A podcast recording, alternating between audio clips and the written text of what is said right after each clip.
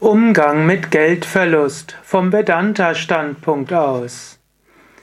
Hast du vielleicht vor kurzem einen Geldverlust gehabt?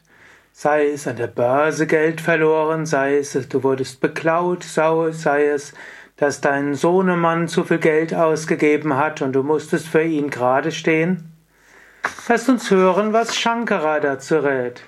Vivekachudamani, Vers 456. Shankara schreibt, Derjenige, der erwacht ist vom Schlaf, hat keine Vorstellung von Ich und meinen Bezug auf den Traumkörper und die Traumobjekte.